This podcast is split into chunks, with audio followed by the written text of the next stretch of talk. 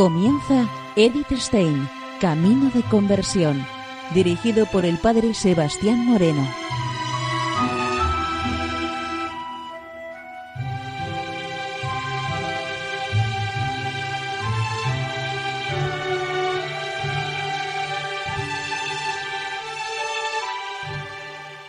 Muy buenos días, nos de Dios. Seguimos conociendo a Edith Stein, Camino de Conversión. Seguimos conociendo las cartas que Edith Stein nos ha dejado a cada uno de nosotros.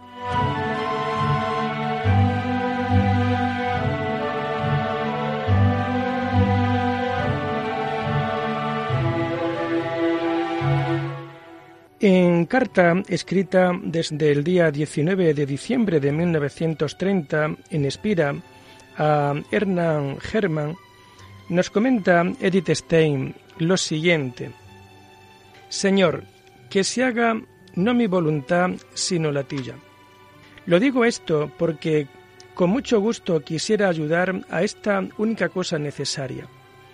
En los últimos meses, a menudo, me he preocupado de esto, porque una y otra vez tenía la impresión de que aún falta algo en este importantísimo punto, que hay un rígido amor propio, un violento agarrarse a los deseos una vez concebidos.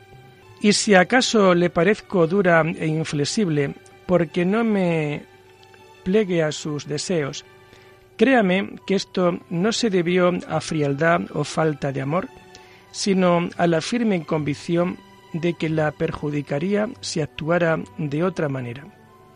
Yo solo soy un instrumento del Señor. Al que se acerca a mí, quisiera conducirle a Él.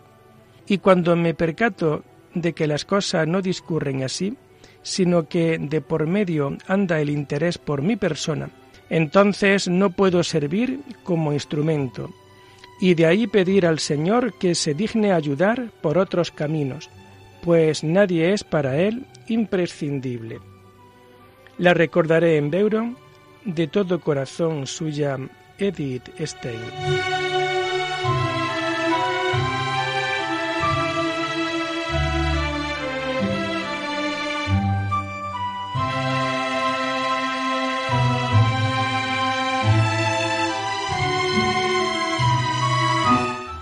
Y en la carta con fecha 22 de diciembre de 1930 a Roma Ningarde, escrita desde Beuro, comenta Edi lo siguiente.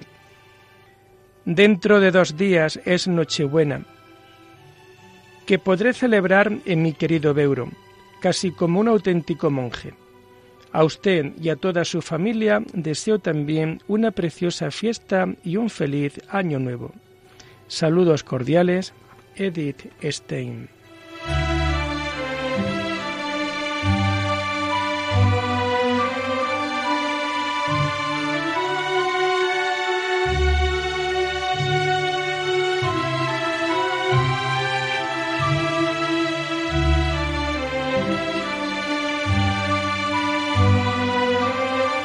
En una carta a una alumna eh, comenta Edith Stein lo siguiente.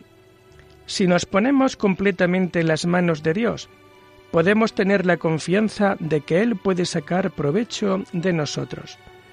A Él corresponde pronunciar el juicio.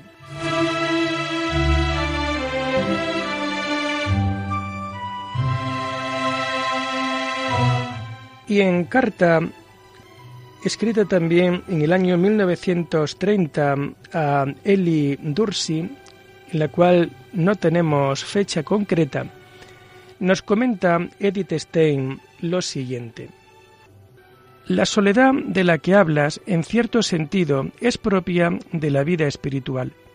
Cuanto más acerca uno a Dios, tanto más se aflojan las ataduras naturales. Y si uno está unido a los hombres, nuevamente en un sentido más profundo, uno sigue siendo aún una persona natural como para experimentar la separación de lo que es humano. Incluso entre personas que tienen la misma actitud interior, los restos humanos que aún quedan impelen, a menudo molestando y estorbando, de modo que no se logra del todo la armonía que sería posible. En la patria será muy distinto, y a veces ya aquí se percibe un destello de ello. La verdad es que no podemos hacer mucho, si no es ponernos en las manos de Dios y suplicarle que sea Él quien haga todo. Naturalmente nosotros tenemos que hacer lo que Él reclama de nosotros. Coge estos sentimientos y ofrécelos como si no estuvieran allí. Cuando estés con otras personas, piensa en esto, que existe algo común que es más fuerte que lo que separa e intenta estar ligada a ello. No hay que forzar la conversión entre la religión, pero no dejar de aprovechar las ocasiones en las que puede decirse lo esencial, adaptándose a la forma sencilla, accesible a los demás. El hecho de que te den en rostro la debilidad de las personas no debe ser motivo de preocupación. No tiene sentido un falso idealismo, pero no confía demasiado de tu aguda mirada. Dios es el que ve el interior de las personas. Él ve lo malo, pero también el más pequeño granito de oro, que a nosotros a menudo se nos pasa desapercibido y que desde luego en ninguna parte falta. Creen en este granito presente en toda la persona y para ello pide que se te conceda una mirada penetrante.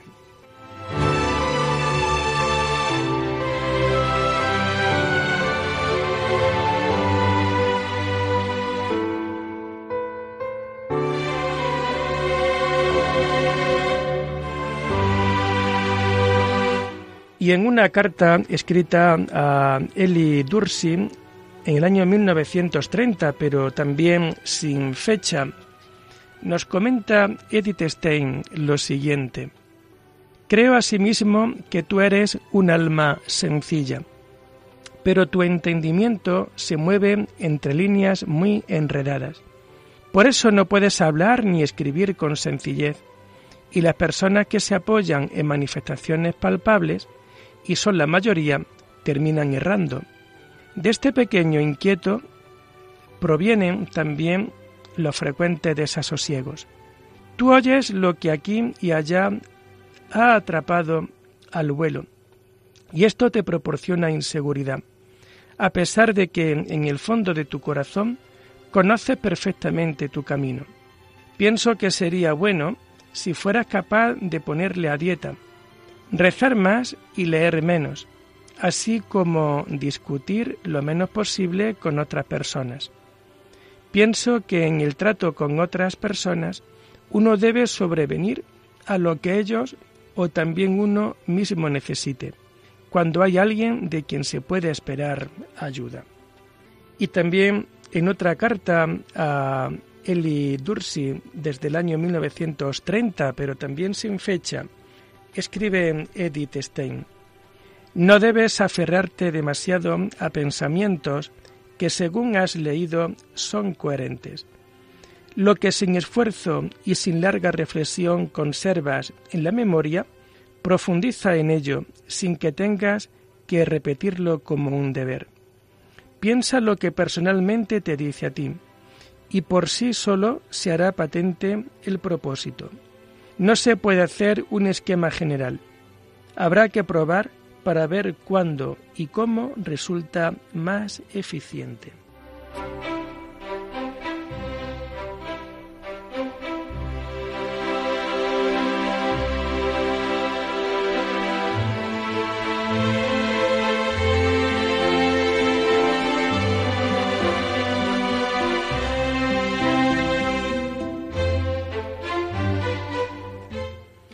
Comenzamos ahora las cartas del año 1931. La primera carta que vamos a poner en las ondas de Radio María es con fecha de 6 de enero de 1931 desde Espira, desde Santa María Magdalena, y le escribe a Heinrich Finke. Nos comenta Edith Stein lo siguiente. He dado ya algunos pasos para quedar libre. A partir de Pascua solo daré aquí la mitad de las clases y en Pascua de 1932 me marcharé. En confianza. Hay esperanzas de que sea llamada para la Academia Pedagógica de Prusia, pero desde que sé esto no hago más que pensar que debería enseñar psicología, y en ese caso ya no estaría libre para aquello que más propiamente parece mi ser tarea. La confrontación entre la filosofía escolástica y la moderna. Así pues, si fuera posible la carrera universitaria, entonces yo desde luego la preferiría.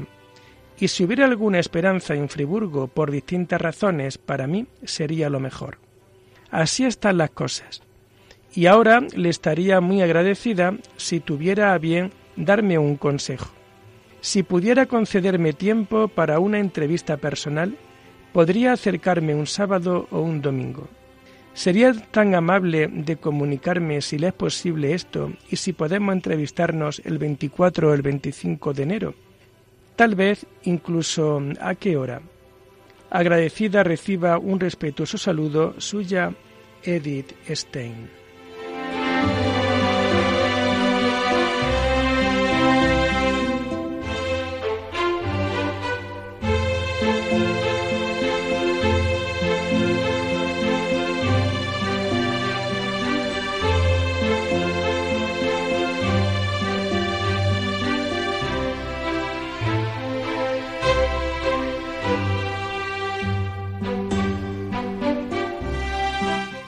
En carta escrita el 6 de enero de 1931 desde Santa María Magdalena de Espira a Annalise Littenberger, nos comenta Edith lo siguiente.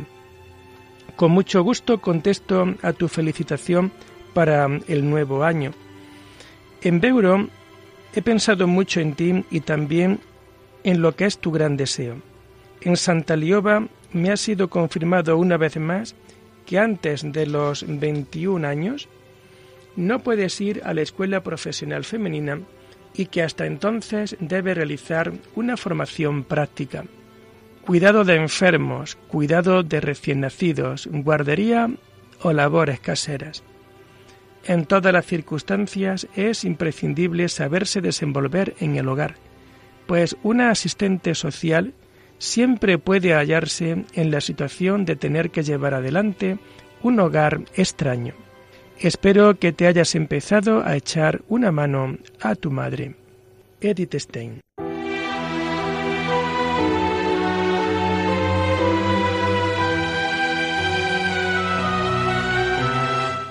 En carta a Calista Brenzin, escrita desde Espira el 18 de enero de 1931, nos comenta Edith lo siguiente.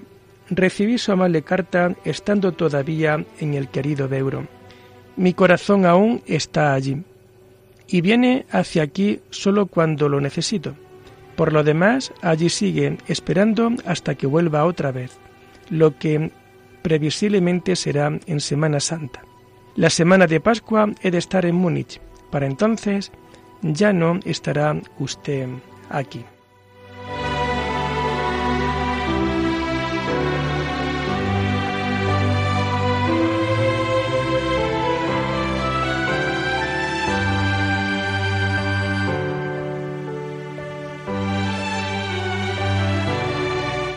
A su amiga Edelgundis con fecha de 19 de enero de 1931 desde Espira, le dice, he hecho copiar a máquina mi conferencia de Navidad.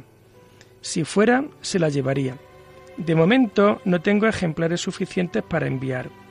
Hoy mismo he recibido las pruebas de imprenta de la conferencia de Salzburgo.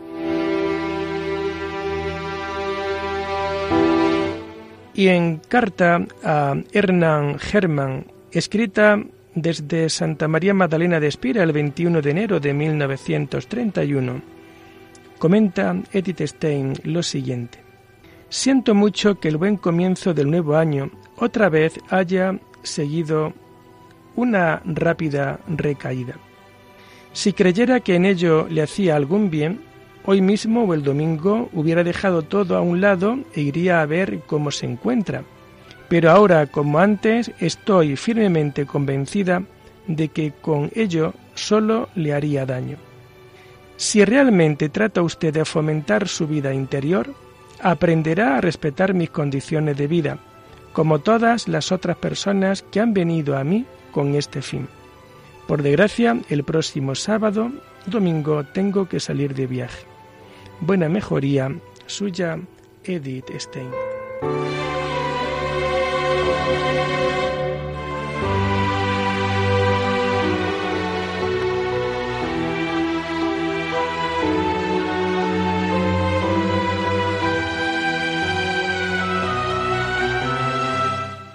Y en carta escrita en Espira el 26 de enero de 1931 a Heinrich Finke, comenta Edith Stein lo siguiente.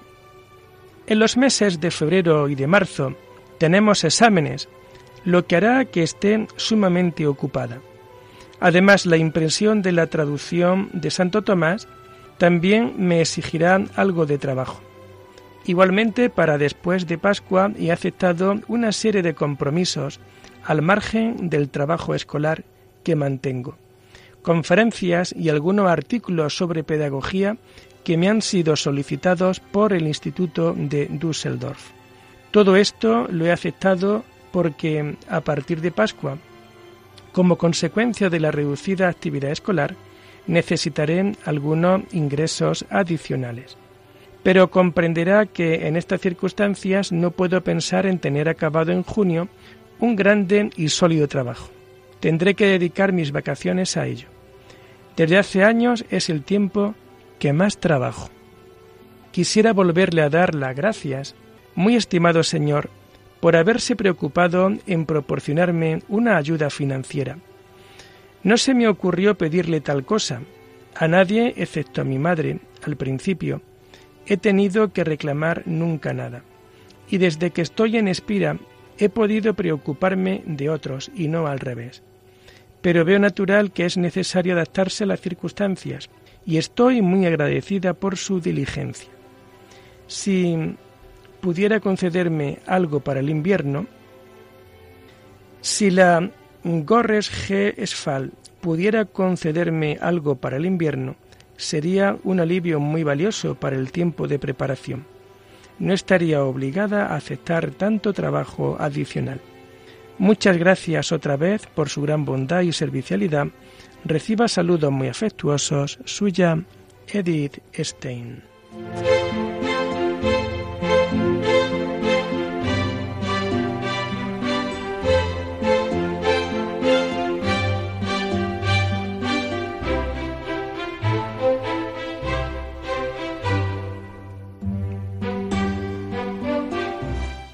En carta escrita en Beuron el 28 de marzo de 1938 a Calista Mekov, comenta Edith Stein lo siguiente. Mañana, domingo de Ramos, quisiera comenzar a guardar silencio. De los dos primeros días que he pasado aquí, llegué el jueves por la tarde. Le facturo un buen lote de paz, tranquilidad y amor. Y si realmente se siente llena de todo eso, puedo darle la noticia que quise ahorrarle antes del examen. El jueves me he despedido de Santa Magdalena. Santo Tomás ya no se contenta con las horas libres. Quiere que me dedique a él por entero. El martes de Pascua he de ir a Múnich a un congreso. Asistirán jóvenes maestras de toda Baviera y quince aproximadamente del Palatinado.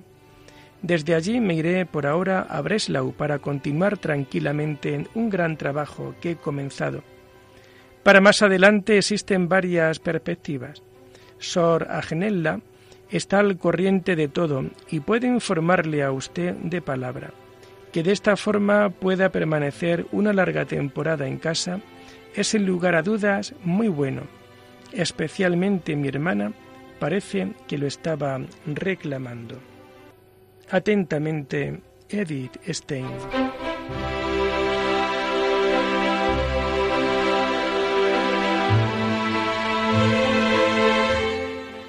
Y en carta escrita en Beuron el 1 de abril de 1931 a Hernán Hermann, Comenta Edith lo siguiente. La queja sobre la soledad me parece un poco descorter con relación a nuestras buenas hermanas, especialmente Sor Raimunda, que tan amablemente se interesó por usted. Espero que Rels le infunda otra vez ánimo. No está previsto que pase por Nuremberg ni por Barben desde aquí. Después directamente vía Hof Dresde a Breslau. Con todos mis buenos deseos, Edith Stein.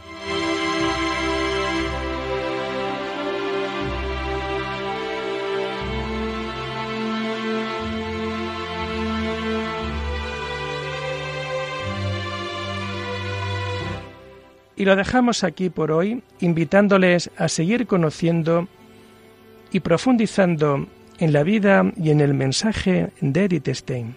Hasta la próxima semana. Muy buenos días en el Señor.